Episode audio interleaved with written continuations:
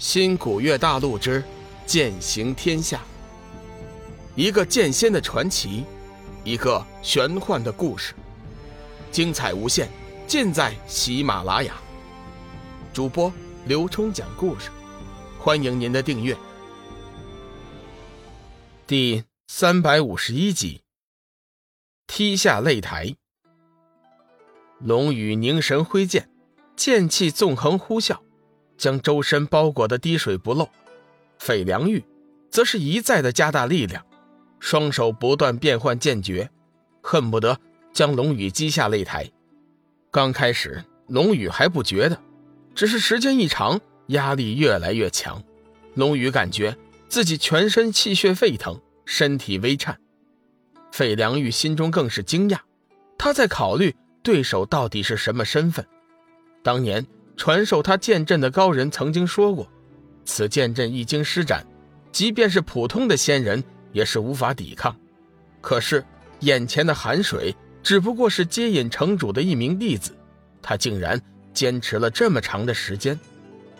费良玉虽然有点心惊，有点佩服对手的修为，大手底下却是一点也不松懈，不停的加大力道。此时，费良玉的剑阵。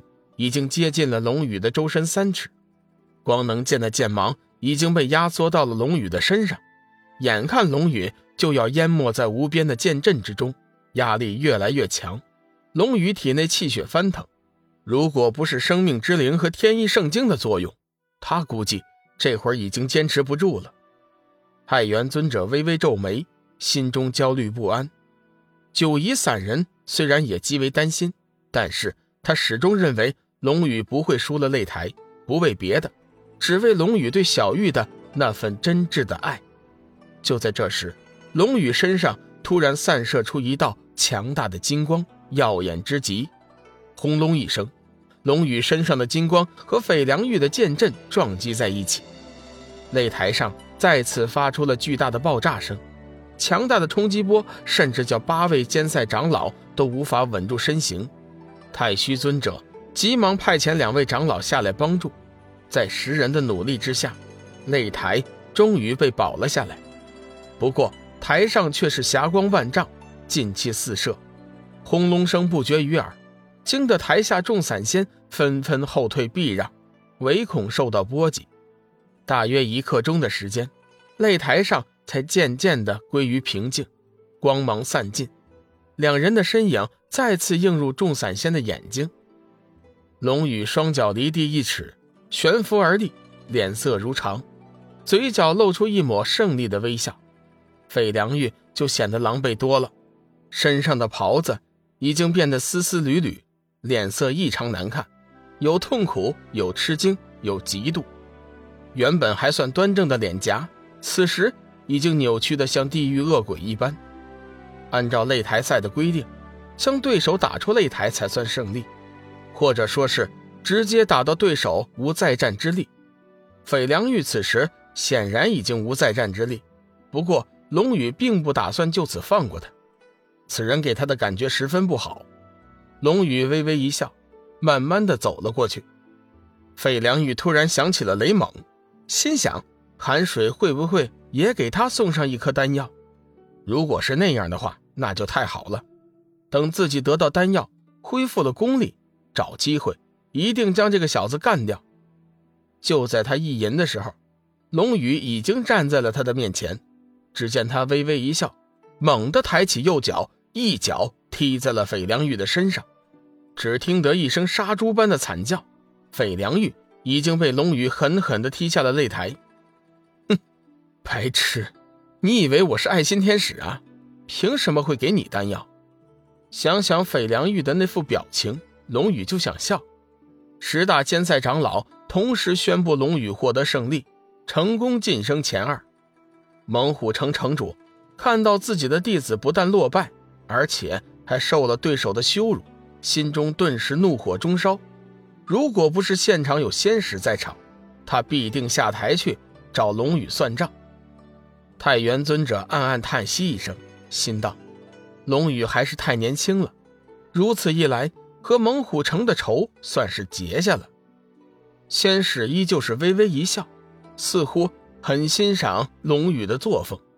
此时，范刚和冷风的决赛仍旧在进行，两人斗的是旗鼓相当，不分上下，难解难分。龙宇想了一下，最终还是决定前去看看。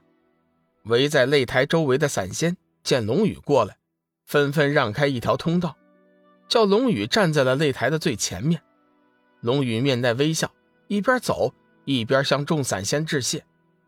佛门本来就不惯使剑，不过此次擂台上为斩日仙剑挑选主人，参赛之人必须会使剑，所以范刚和冷风对决，最终使用的还是仙剑。龙宇凝神看去。台上剑气纵横交错，漫天飞舞，依稀可见。范刚退守擂台一角，挥剑挺立；对面的冷风则是英姿勃发，手中一把银色雕龙仙剑，光辉虽虽，凛然不可侵犯。龙宇此时还不知道，冷风手中的雕龙仙剑也是大有来头的，名叫盘龙剑，据说也是上古时期流传下来的神兵，与盘龙相配的。还有一把仙剑，叫做彩凤，如今已经被太虚尊者赠给了女弟子静茹。盘龙、彩凤原本也是一对情侣剑，双剑若能合璧，威力也是惊天。不过和斩日幻月相比，还是略有一些差距的。看到两人的剑势，龙宇不由得暗暗喝彩，尤其是范刚，虽然用剑不是他的专长，但是。一把大范舍利剑舞在手中，也是虎虎生风，剑势惊人，一点也不输给冷风。冷风似乎也觉察到了龙宇的到来，眼中闪过一道厉芒，手中不由得加大力度，准备尽快解决战斗，以免过多的暴露在龙宇的面前。盘龙仙剑幡然跃起，凌空旋飞，顿时蓝光大盛，纵横飞舞，一时间光明炫耀璀璨。气浪滚滚，鼓荡旋飞，直冲范刚而来。范刚大范舍利剑横手推出，怒涛吼叫着迎上。顿时，两人周围形成一股狂猛至刚的炙热气柱，轰然炸散漫飞，好像一道龙卷风，狂吼漫啸，惊天动地。砰的一声，气柱上突然出现一处缝隙，一道犹如巨龙的光芒散射了出来。台下众人只觉得眼前一亮，冷风已经飞身而出，手中的盘龙仙剑大放毫光，顷刻间已斩入范刚布下的数道气墙。漫天夺目的光芒之中，范刚奋起全力接下对手这凛冽的进攻，雷声大动，震耳欲聋，两股无涛的气浪叠加在一起，互相缠绕，争斗不休。冷风冷哼一声。全身猛然放出一道青芒，光耀刺眼，很快就盖过了范刚身上的金色佛光。与此同时，冷风的盘龙剑上猛地跃出一道犹如巨龙的光影，破开层层剑气，径直打在了范刚的胸口。本集已播讲完毕，感谢您的收听。长篇都市小说《农夫先田》已经上架，欢迎订阅。